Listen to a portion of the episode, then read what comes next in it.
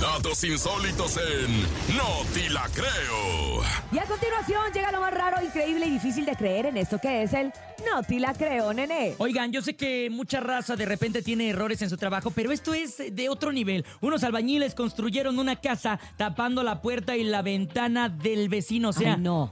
les importó. Los dejaron encerrados para siempre. a Los ver. dejaron encerrados y es que todo se deriva de una discusión de vecinos. En el territorio de la construcción y las reformas hogareñas suele haber pues algunas discusiones y contratiempos. Sin embargo, esta historia de los albañiles causó mucha polémica. Esto pasó allá en Perú y grabaron a los trabajadores mientras construían una casa tapando la puerta y la ventana del vecino. No. Obviamente esta puerta se instaló en un lugar que no correspondía creyendo que era parte de la construcción. Cabe recalcar que los, los albañiles no tenían ni idea de lo que estaban haciendo. O sea, Ah. fueron engañados, por así decirlo. Solamente siguieron las indicaciones de la persona que los contrató, pues llegaron a la conclusión de que estos vecinos tenían algunos problemillas y de mala onda el vecino que estaba haciendo la No. construcción dijo, ¿saben qué?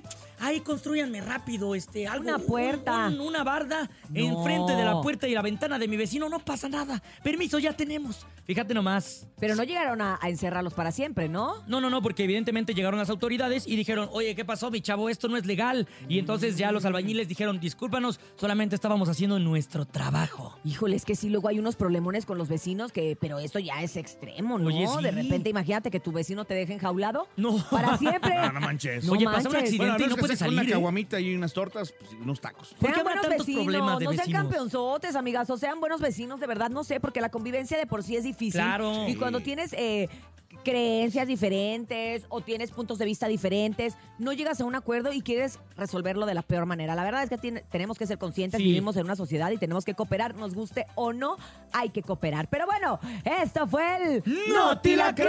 de hoy jueves.